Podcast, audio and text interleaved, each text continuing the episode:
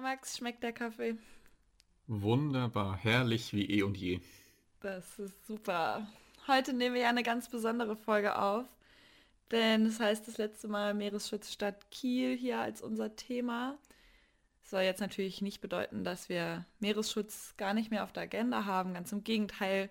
Eigentlich sind ja auch die nächsten Themen, die wir geplant haben, total eng mit dem Thema Meeresschutz verbunden, würde ich sagen. Ja. Und ähm, wir haben uns was ganz Cooles überlegt.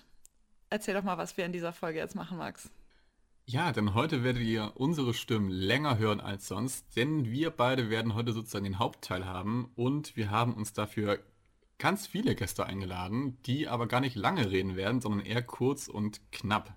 Und diese Stimmen und Meinungen haben wir nämlich für das Podium am 8.6. eingefangen. Und ja, wen haben wir dann alles dabei, Silja?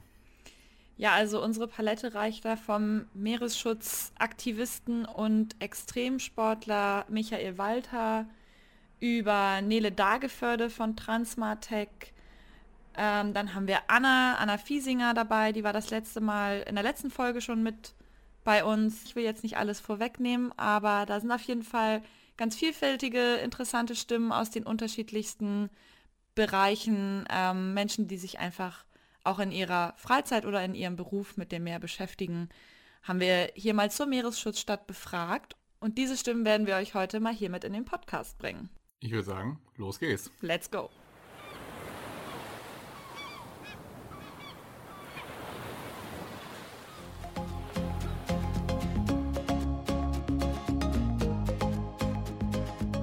Los geht es mit Michael Walter. Michael ist Extremsportler und Umweltaktivist und wir hatten ihn auch schon in der zweiten Folge der Meeresschutzstadt Kiel. Und Michael erzählt mal, was er von einer Meeresschutzstadt hält. Ich finde, Kiel könnte sich damit zu einer echten Meeresschutzstadt entwickeln, in dem tatsächlich konkrete Projekte angefasst werden und das Ganze unbürokratisch und einfach. So könnten wir zum Beispiel ein, am Meeresschutztag ein gemeinsames Beach-Cleanup machen mit der ganzen Stadt. Denn wo hört denn eigentlich unser Beach auf? Die gesamte Stadt ist doch eigentlich fast unser Strand. Und der Müll, der durch die Straßen geht, landet schlussendlich ja sowieso in der Ostsee. Vielleicht könnte man da mit allen Menschen zusammen dieses Thema auch noch mehr in den Köpfen verankern und neben der echten Aktion auch ein symbolisches, einen symbolischen Beitrag leisten.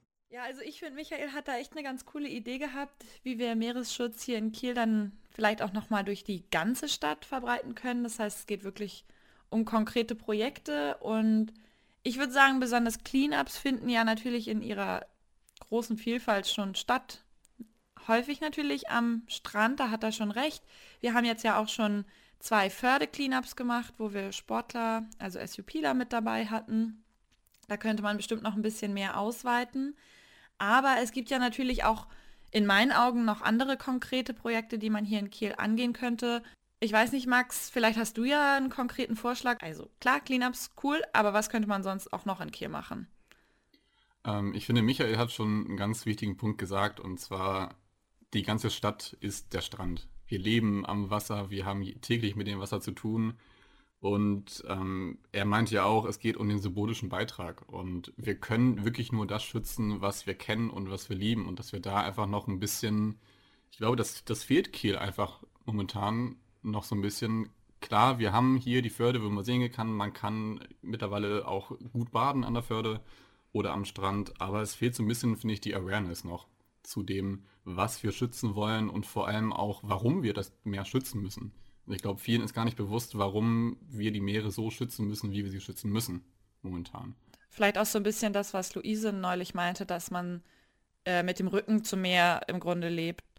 Und genau. vielen, also die kommen dann halt vielleicht mal zum Baden zur Förde oder um einen Segelkurs zu machen, aber der Großteil der Zeit wird ja dann doch in der eigenen Wohnung oder im, im Büro verbracht sodass das Meer dann gar nicht so präsent ist. Ähm, Michael hat ja aber einen Aktionstag angesprochen und das fand ich irgendwie richtig interessant, dass er das jetzt so, äh, so konkret gefordert hat.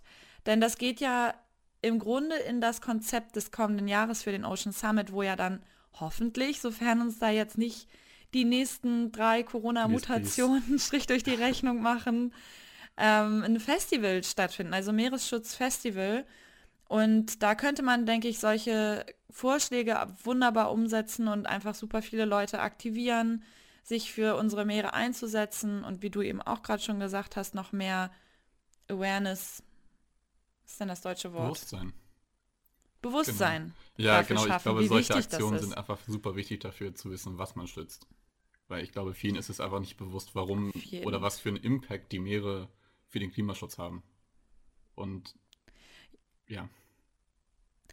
Ja, absolut. Und ich finde, da kommt im Grunde schon die nächste Stimme von ähm, unseren Interviewpartnern in Anführungsstrichen äh, hier mit ins Spiel. Und zwar hat Nele, Nele Dageförde von Transmartech, hat ganz stark interdisziplinäres Arbeiten gefordert. Denn wir haben hier in Kiel ja natürlich einen wahnsinnig großen Wissenschaftsstandort. Und es geht ja so ein bisschen in die gleiche Richtung, was du eben auch gerade gesagt hast, Wissen vermitteln. Ich würde sagen, wir hören einfach mal rein, was sie dazu sagt. Äh, mit einer Meeresschutzstadt verbinde ich, dass das Meer ein ganz zentraler Bestandteil in der Gesellschaft, in der Forschung und in der Wirtschaft ist und dass man tatsächlich auch interdisziplinär und transdisziplinär zusammen an dem Meeresthema arbeitet und die vor allem auch einen ganz großen gesellschaftlichen Stellenwert und einen partizipativen Stellenwert einnehmen in der Stadt. Ja, ich finde, was Nene gesagt hat, absolut richtig, dass wir hier sowohl interdisziplinär als auch intradisziplinär eben ja noch viel besser arbeiten können und einfach Kiel eben ja schon ein gewisses Potenzial hier bietet und die Erkenntnisse eben auch nach außen getragen werden müssen. Ich glaube, das ist so das Wichtigste, was Nele gerade eben gesagt hat, dass die Erkenntnisse aus der Wissenschaft eben breit gefächert werden müssen, dass jeder darüber Bescheid weiß. Oder? Absolut. Ich meine, Wissenschaft sollte wirklich nicht nur im Elfenbeinturm genau. bleiben, in dem sie betrieben wird. Klar, Wissenschaftler bringen einfach wahnsinnig vielfältige, tolle Erkenntnisse über unsere Meere oder auch erschreckende Erkenntnisse über unsere Meere ähm, zutage. Und da ist es einfach super zentral, dass dieses Wissen nicht in der Wissenschaft verbleibt, sondern dann auch den Weg noch mehr und eigentlich im Grunde ja immerzu wieder in die Gesellschaft findet. Ja, und ich finde auch einfach, Wissenschaft ist teilweise schwer zu verstehen und das muss eben auch runtergebrochen werden. Das muss verständlich dargelegt werden. Auf jeden Fall. Es, das es reicht nicht, wenn zentral. Wissenschaftler ein 40-seitiges Paper veröffentlichen auf Englisch in Hey, meistens sind die nur acht Seiten lang. meistens sind sie nur acht bis zehn Seiten lang, ja, aber es muss einfach die wissenschaftlichen Erkenntnisse, die müssen runtergebrochen werden, damit sie jeder versteht und damit jeder auch einen Bezug Absolut. dazu hat. Ja, es muss halt vermittelbar gemacht werden, denn ich meine, klar, wir beide kennen uns jetzt vielleicht in einigen Themen ein bisschen besser aus als jemand, der sich noch gar nicht damit beschäftigt hat, aber wenn ich jetzt ein Paper über die neuesten, die neuesten Erkenntnisse zur Fischerei in der Ostsee lesen würde, dann würde ich mich wahrscheinlich auch schwer damit tun, die Ergebnisse richtig einzuordnen, einfach weil es super komplexe Themen sind, die dann ja auch erstmal in einen Kontext gesetzt werden müssen. Und ich finde, da sehe ich im Grunde auch all die unterschiedlichen Bildungsplattformen, wie jetzt auch zum Beispiel Ocean Summit, Ocean Family, in der Pflicht, dass wir da halt wirklich gucken, dass diese Erkenntnisse leicht verständlich zur Verfügung gestellt werden. Und eine weitere Stimme haben wir auch mit Boris, der schon in eine ähnliche Richtung geht. Boris ist erster Vorsitzender des Maritimen Forums und Boris glaubt, dass Kiel jetzt schon eine Meeresschutzstadt ist. Warum? Das hört ihr jetzt. Kiel ist eine Meeresschutzstadt jetzt schon, weil hier Forschung und Entwicklung zusammenarbeiten, Industrie, Politik, Verwaltung, aber eben auch Wissenschaftler und Ingenieure. Und das soll bitte so weitergehen und diese Zusammenarbeit, aber auch die Ausbildung sind ganz wichtige Standbeine. Ja, auf jeden Fall interessanter Punkt von Boris, dass er glaubt, dass das hier schon richtig gut läuft. Ich persönlich weiß nicht ganz genau. Ähm, ich finde es auch schwierig. Man steckt in den Strukturen ja, wenn überhaupt, nur peripher drin. Wir haben hier natürlich einen wahnsinnig großen und tollen Wissenschaftsstandort mit der Uni, mit dem Geomar, die ja wahnsinnig viel Meeresforschung betreiben. Wie gut der Wissenstransfer dann da eben in Politik und Industrie klappt, weiß ich nicht ganz genau. Ich weiß nicht, hast du da bessere Einblicke? Also bessere Einblicke auf jeden Fall bestimmt nicht, aber ich finde es irgendwie oftmals wirkt es so, als wenn jeder so sein eigenes Süppchen kocht. Die Politik, die Industrie, Wirtschaft, ähm, Forschung, jeder hat so seinen eigenen Teilbereich. Und ich finde, dass wir in Kiel hier einfach die einmaligen Rahmenbedingungen haben, eben genau diese ganzen Akteure hier zusammen zu haben und das muss halt besser vernetzt werden und da muss die Zusammenarbeit einfach stimmen. Weil wir hier einfach tolle Rahmenbedingungen haben, um einfach Kiel auch zu einem, wirklich zu einer Meeresschutzstadt zu machen, wie Boris ja schon meinte. mit allem, was dazugehört. Anna Fiesinger von den drei Meerjungfrauen sieht das ganz genauso. Lass uns doch mal reinhören, was sie uns zum Thema Zusammenarbeit zu erzählen hat. Unserer Meinung nach ist äh, für eine Meeresschutzstadt aktiver und planungsorientierter Austausch zwischen, zwischen Meereswissenschaftlerinnen und Politikerinnen unumgänglich. Politische Entscheidungen müssen danach gefällt werden, ob sie mit dem Schutz der Meere vereinbar sind. Das heißt aber auch nicht nur den direkten Bezug zu betrachten, sondern auch das große und ganze Bild, wie beispielsweise der Klimawandel, Ozeanversauerung oder Verschmutzung in den Ozeanen. Genau, das war jetzt eigentlich schon der Punkt, den wir auch gerade eben schon angesprochen haben, dass sozusagen es nicht sinnvoll ist, wenn jeder sein eigenes Süppchen kocht, sondern diese Teilbereiche, die wir hier haben, Geomar, Politik, ähm, Forschung, all sowas, die müssen eben zusammenarbeiten. Das meint Anna ja auch. Und ich glaube, das ist so die Quintessenz, die, wo Kiel auf jeden Fall noch Nachholbedarf hat, um wirklich aktiv eine Meeresschutzstadt zu werden. Ja, und im Grunde zeigt sich da ja auch, ich sag mal so, eine Art Systemimmanenz. Wir haben vor zwei Folgen mit Jan-Philipp Albrecht und Luise Amtsberg gesprochen und die beiden hatten jetzt das Thema Meeresschutz natürlich total auf dem Schirm und tragen das sicherlich auch mit Herzblut, hoffe ich, ja. in ähm, politische Diskussionen rein. Aber am Ende sind es ja nicht nur die beiden, die dann Entscheidungen treffen, sondern da gehört ja ein wahnsinnig großer, umfangreicher Prozess dazu. Viele Leute haben eben in der Politik dann auch Mitentscheidungsrecht. Und da finde ich Annas Forderung einfach total wichtig, dass das nicht eine Einzelmeinung ist, dass Meeresschutz maßgeblich, ähm, oder ich meine Meeres- und Klimaschutz. Gehört ja beide zusammen. Umweltschutz im weitesten Sinne sollte wirklich eigentlich in jede politische Entscheidung der nächsten Jahre mit einfließen, denn unsere Zukunft hängt einfach davon ab, was jetzt in den nächsten Jahren entschieden wird. Ja, und es sollte auf jeden Fall meiner Meinung nach auch unbürokratisch sein. Weil wir haben halt oft hier in Deutschland das Problem, dass einige, das meinte ja auch Jan Philipp schon, dass einige Prozesse einfach überbürokratisiert sind. Und das passt eben nicht zu dem Klimaschutz, den wir jetzt brauchen. Der braucht schnelle Maßnahmen und nicht Maßnahmen, die irgendwie in fünf Jahren durchgesetzt werden können, wenn sie jetzt in die Planung sind.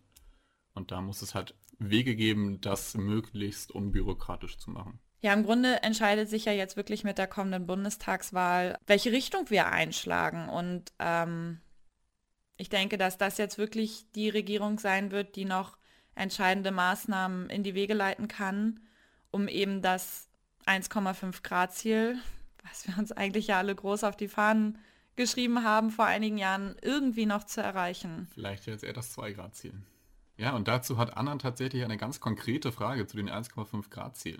Die Grünen haben bundesweit das 1,5 Grad Ziel in ihr Parteiprogramm mit aufgenommen. Wie können wir in Kiel lokalen und effektiven Meeresschutz so gestalten, dass wir auch das 1,5 Grad Ziel einhalten können, um die Ozeane vor Kipppunkten bewahren zu können? Also konkrete Maßnahmen finde ich sehr schwer zu benennen jetzt. Ähm, ich glaube einfach, dass der Begriff Meeresschutzstadt, den sich Kiel jetzt auf die Fahnen geschrieben hat, das darf halt nicht nur ein Begriff bleiben, sondern da müssen wirklich Taten jetzt folgen und die müssen von der Politik und von der Forschung zusammengetragen werden. Also es reicht nicht, wenn die Forschung sagt, wir müssten das und das machen und es nachher durch die Politik gescheitert und nicht umgesetzt werden kann, sondern es müssen wirklich zu diesem Begriff Meeresschutzstadt, der schön und gut ist, das ist super, dass Kiel sagt, okay, wir möchten Meeresschutzstadt werden, aber dazu müssen in den nächsten Jahren und nächsten Monaten schon wirklich aktive Schritte folgen. Ja, das denke ich auch und ich glaube, dass Kiel da eine total tolle Vorbildfunktion einnehmen kann, um eben andere Standorte, seien sie jetzt am Meer oder nicht, mitziehen kann. Denn es ist nun mal ganz wichtig auch zu verstehen, dass natürlich ein Großteil des CO2s an Land ausgestoßen wird. Also in Deutschland ist da tatsächlich führend die Energieerzeugung für unseren täglichen Stromverbrauch. Schuld im Grunde an unserem CO2-Ausstoß. Ich glaube, es sind fast 40 Prozent der deutschen CO2-Emissionen, die für die Energieerzeugung draufgehen.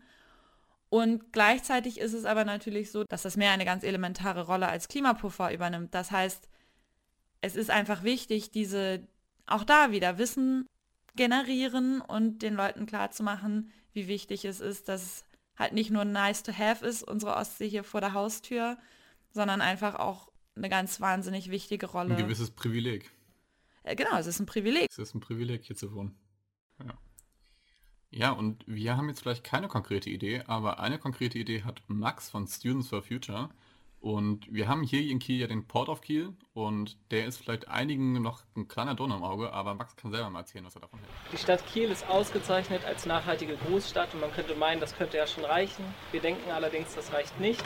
Zum Beispiel könnte die Stadt Kiel die Kreuzfahrtindustrie und die Rüstungsindustrie verbannen und könnte somit auch dem Titel gerecht werden. Ich überreiche doch einfach direkt mal an mein Max, also an dich hier das äh, virtuelle Mikro, denn ich weiß, dass Kreuzfahrt dein totales Lieblingsthema ist. Gib doch erstmal deinen mein, Senf dazu. Mein, mein Go-To-Theme. Ähm, ich glaube, es ist super schwer, eine Meeresschutzstadt mit der Kreuzfahrt ähm, in Einklang zu bringen, weil die Kreuzfahrt einfach natürlich ähm, verdammt viel Emission hat. Die klassische Kreuzfahrt. Genau, die klassische Kreuzfahrt. Ähm, wir reden jetzt vielleicht weniger von, von der Sinderline oder der Colorline, die halt eher wirklich ein Fährtourismus sind, also um von A nach B zu kommen und nicht um 14 Tage Urlaub da zu machen. Ähm, was ich mich halt immer wieder frage, ist es der richtige Weg, diese Kreuzfahrt zum Beispiel aus Kiel hier zu verbannen? Weil wir können uns nicht sicher sein, dass wenn sie hier nicht ist, dass sie an anderen Orten nicht einfach unnachhaltiger gestaltet wird. Heißt, ich glaube, wir haben hier tatsächlich die einmalige Chance, den Kreuzfahrttourismus, ähm, ich will jetzt nicht sagen nachhaltig zu gestalten, weil ich weiß ehrlich gesagt nicht, inwiefern Kreuzfahrt nachhaltig sein kann. Aber wir haben hier eben die Möglichkeit, den Kreuzfahrttourismus zumindest nachhaltiger zu gestalten, als er vorher ist. Ja, durch Landstromanlagen, durch verbesserte ähm, Motoren oder eben auch genau, tatsächlich E-Mobilität. innovative, ja, E-Mobilität oder auch innovative Antriebsmöglichkeiten. Ja. Denn ich denke auch, ihn komplett zu verbannen, ist wahrscheinlich eine Utopie, denn es ist ja einfach so, dass es, es zieht wahnsinnig viele Menschen auf Kreuzfahrtschiffe. Ich habe so ein kleines bisschen recherchiert und fand es wirklich erschreckend zu sehen, dass die Anzahl der Kreuzfahrttouristen eigentlich kontinuierlich steigt. Ich glaube, in 2009 waren es ungefähr 20 Millionen Menschen weltweit, die eben auf einem Kreuzfahrtschiff Urlaub gemacht haben. Und in 2019 waren es dann sogar schon 30 Millionen. Also praktisch ein kontinuierlicher Anstieg der Kreuzfahrtindustrie. Es hängen natürlich auch super viele Arbeitsplätze da dran. Ähm, und die Nachfrage ist einfach riesig. Und jetzt zu sagen so, okay, hey, wir machen jetzt hier das alles dicht, das kann für Kiel natürlich erstmal positive Auswirkungen auf unsere Umwelt hier haben. Ich glaube aber, dass es ähm, also auf großskaliger Ebene die Kreuzfahrt jetzt nicht nachhaltig verändern würde. Da müsste man wirklich schon gucken, dass sich eine Vielzahl an Häfen zusammenschließt und sagt, okay, ja, wir wollen Kreuzfahrt tatsächlich nicht mehr. Doch auch da ist meiner Meinung nach wieder ganz zentral das Thema, wirklich an die Leute heranzubringen, wie schädlich es ist, auf ein klassisches Kreuzfahrtschiff mit Schwerölverbrennungsmotor zu steigen und sich da jeden Tag All-Inclusive-Buffet zu gönnen, wo natürlich dann auch noch die Hälfte von weggeschmissen wird am Abend. Genau, das, das ist ja auch das Thema, was wir in der letzten Folge mit Anna hatten. Den ja, Kreuzfahrttourismus, den, den können wir nicht von heute auf morgen verbannen. Das ist eine Utopie, das wird nicht möglich sein. Da häng, hängt zu viel Geld mit drin, da hängt zu viele Arbeitsplätze mit drin. Das wird, das wird nicht gehen. Ganz einfach. Das wird nicht in den nächsten fünf Jahren sein, dass wir in den nächsten fünf Jahren keine Kreuzfahrttourismus mehr haben. Absolut. Sondern wir müssen nicht. halt ein Bewusstsein dafür schaffen, ähm, ist es nötig, sich 14 Tage auf ein Kreuzfahrtschiff zu setzen und sich da sonnen zu lassen, anstatt, ich will jetzt nicht sagen, irgendwo hinzufliegen, weil das macht es auch nicht besser, sondern vielleicht die, den Tourismus nachhaltig zu gestalten, auch hier vor Ort, dass man sagt, okay, es ist vielleicht auch mal schön, einen Sommer hier zu bleiben. Ja, es braucht im Grunde attraktive Alternativen für nachhaltigen Urlaub. Ich, da gibt es sicherlich den richtigen smarten Begriff für, der mir jetzt gerade nicht einfällt, aber es gibt ja schon die Möglichkeit, nachhaltigeren Urlaub zu machen, sich beispielsweise sogar in Projekten zu engagieren, wo man etwas für die Umwelt tut und trotzdem, ich sag mal, auf seine Erholungskosten zu kommen. Und ich könnte mir vorstellen, dass auch wir hier in Schleswig-Holstein eigentlich tolle Möglichkeiten haben, sowas anzubieten. Wenn der Sommer dann schön ist. Ich meine, jetzt gerade ist das Wetter nicht allzu fantastisch. Und man muss ja auch nicht weit wegfahren, um nach Dänemark zu kommen zum Beispiel. Ich würde sagen, um das Thema Kreuzfahrt abzurunden, wollen wir nochmal die Stimme von Annika von Ozeankind mit reinnehmen, denn die sieht das Ganze tatsächlich recht ähnlich wie Max. Um mit einem positiven Beispiel voranzugehen, sollte Kiel nicht nur das Zero-Base-Konzept weiter überarbeiten, sondern auch dringend die, den Kreuzfahrttourismus verringern oder aber auch nachhaltiger gestalten. Ja, wir haben jetzt eben gerade das Thema innovative Antriebsmöglichkeiten schon angerissen. Und ich würde sagen, wir hören einfach mal nahtlos rein, was Katrin, die Geschäftsführerin der Gebrüder Friedrich Werft, dazu zu sagen hat. Wir merken, dass es unseren Kunden sehr schwer fällt, manche Forderungen der Politik umzusetzen. Sie haben zum Beispiel Schiffe, die man nicht auf Elektroantriebe umrüsten kann, die aber trotzdem noch ihre Lebensdauer nicht erreicht haben. Und wir sehen zum Beispiel gerade in diesem Punkt synthetische Kraftstoffe als sehr wichtig. Sie sind eine, eine Zwischenlösung zur absoluten äh, Klimaneutralität, aber sie sind ein wichtiger Schritt. Wir wollen die Menschen ja mitnehmen und wir wollen sie nicht verschrecken und wir wollen ihnen auch nicht ihre Erwerbsgrundlage entziehen. Und deswegen setzen wir als Werft auf diese synthetischen Stoffe und ich würde mir wünschen, dass das auch von der Politik ein bisschen mehr unterstützt wird. An sich bestätigt das, was Katrin jetzt ja gesagt hat, genau unseren Punkt von vorher, dass es nicht von heute auf morgen geht, dass es in dem Moment mit synthetischen Kraftstoffen zum Beispiel Zwischenlösungen braucht. Ja, wir kommen nicht von Schweröl zu E-Mobilität von heute auf morgen. Ja, oder von Und, Schweröl zu gar keiner Kreuzfahrt genau. mehr.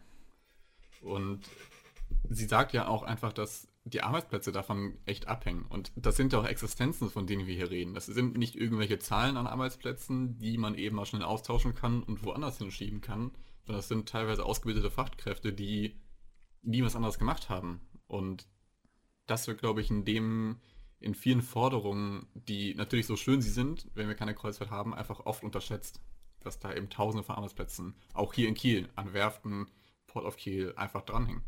Auf jeden Fall. Und wenn man da umrüsten könnte und dieses ganze Thema Zwischenlösung, würde ich es irgendwie betiteln, ein bisschen ja. gesellschaftsfähiger machen würde, dann könnte ich mir vorstellen, dass da auch mehr Bereitschaft ist, kurzfristig sich an Lösungen zu beteiligen. Ich musste tatsächlich aber erstmal ein bisschen recherchieren, was synthetische Kraftstoffe eigentlich sind. Falls es euch genauso geht, hier einfach nur mal der ganz kurze Überblick. Und zwar ist es so, dass äh, synthetische Kraftstoffe eigentlich all die Kraftstoffe sind, bei denen es sich nicht um Benzin, Diesel, Schweröl, also diese Standardkraftstoffe aus Erdöl handelt. Das heißt aber nicht unbedingt immer, dass das jetzt super nachhaltige Alternativen sind, denn zum Beispiel auch Erdgas oder sogar Kohle, wenn ich das richtig verstanden habe, können Teil eines synthetischen Kraftstoffs sein. Aber eben auch Wasserstoffantriebe gehören dazu und das ist jetzt ja mhm. natürlich wirklich innovativ, äh, vielleicht der Antrieb von morgen. Ähm, und das ist dann natürlich potenziell deutlich klimafreundlicher als ähm, die bisherigen Antriebsmöglichkeiten. Super interessant fand ich allerdings auch bei meiner Recherche, dass ähm, die Stena Line hier in Kiel, die ja Göteborg und Kiel miteinander verbindet, tatsächlich auch auf eine nachhaltigere Antriebsmöglichkeit umgestiegen ist. Und zwar wird da Ethanol mit verwendet. Und dafür hat die Stena Line sogar einen Preis gewonnen als ja, super nachhaltiges Fährschiff, was hier Schweden und Kiel verbindet. Wusste ich vorher nicht. Du, ich auch nicht. Oh, korrigiere, ist ein Methanolantrieb. Oh, Methanol. Ja, ich finde es halt wichtig, dass man dass da immer noch das Ziel sein muss, klimaneutral nachher zu sein, dass der Zwischenschritt nicht als Lösung genommen wird, sondern als Zwischenschritt für eine, eine Endlösung. Ja. Also Endlösung klingt blöd, aber das Ziel muss halt sein, klimaneutral zu werden, so schnell es geht. Und das nicht nach Jahren abhängig zu machen, dass man sagt, man möchte bis 2045 möglichst klimaneutral sein. Nein, sondern so früh wie möglich. Wenn es in fünf Jahren möglich ist, dann soll es in fünf Jahren sein. Also je nachdem, wie die Technik und die Forschung das eben auch erlauben. Und ich finde es auch schön, was Katrin gesagt hat, man merkt ihr an, dass der, der Wille schon da ist bei vielen. Aber dass der Weg dahin einfach momentan noch nicht komplett möglich ist. Zum Beispiel ja, Schiffe auf einmal zu. in Richtung E-Mobilität hinzubewegen.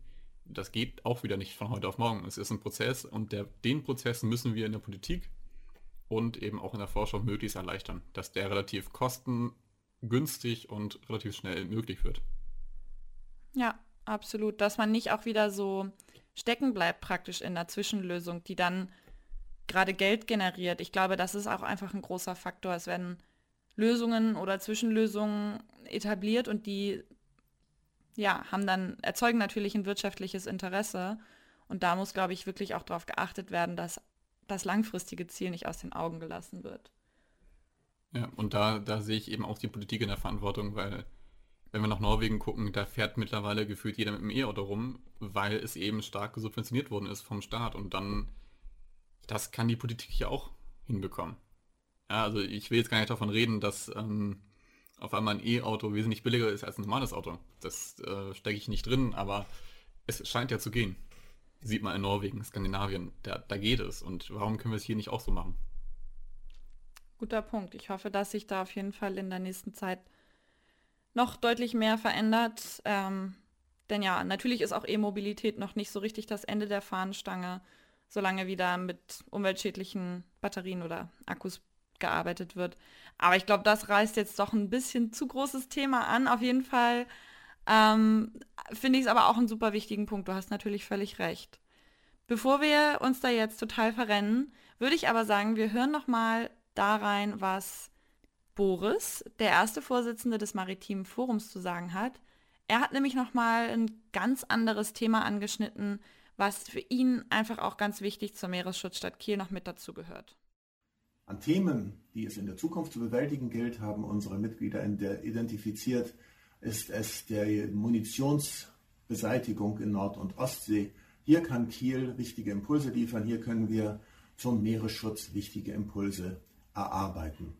Und das wünschen wir uns und hier wünschen wir uns auch, dass die Landesregierung die Initiative übernimmt und dies hier vorantreibt. Ja, und ich finde, Boris hat absolut recht und wir haben dieses Zitat natürlich jetzt nicht ohne Grund mit in den Podcast aufgenommen, denn das ist so ein kleiner Ausblick in die zukünftige Staffel. Denn Anfang September wird hier in Kiel die Munition Clearance Week durchgeführt und was das ist, das erfahrt ihr in den nächsten Folgen in der nächsten Staffel vom Ocean 5 Podcast. Ich denke, unsere Folge jetzt neigt sich dem Ende. Hast du noch irgendwas weiteres zu vermelden, Max? Ich glaube, wir haben schon genug geredet heute. ich glaube auch. Ich würde sagen, das Schlusswort übergeben wir an Daniel Opitz. Daniel ist erster Vorsitzender der Ocean Mind Foundation und außerdem ein sehr bekannter Kieler Naturfilmer. Und wir finden, er hat den Sinn der Meeresschutzstadt Kiel total poetisch eingefangen und in schöne Worte verpackt. Und ich würde sagen, wir nutzen die Gunst der Stunde, verabschieden uns schon mal für diese Staffel und hier vielleicht noch als kleiner Disclaimer, wenn ihr Bock habt, das vollständige Video zu diesen Stimmen, die wir jetzt hier euch heute mit eingeblendet haben, zu sehen, dann klickt doch einfach mal den Link in unserer Beschreibung. Ciao. Tschüss und bis dann. Also ich finde, eine Meeresschutzstadt oder die Stadt Kiel sollte sich ganz klar positionieren und, und so eine Leuchtturmfunktion einnehmen und das, was man sagt, auch wirklich umsetzen. Und das kann dann zu einer Strahlkraft führen, die weit über die Stadtgrenzen hinausgeht.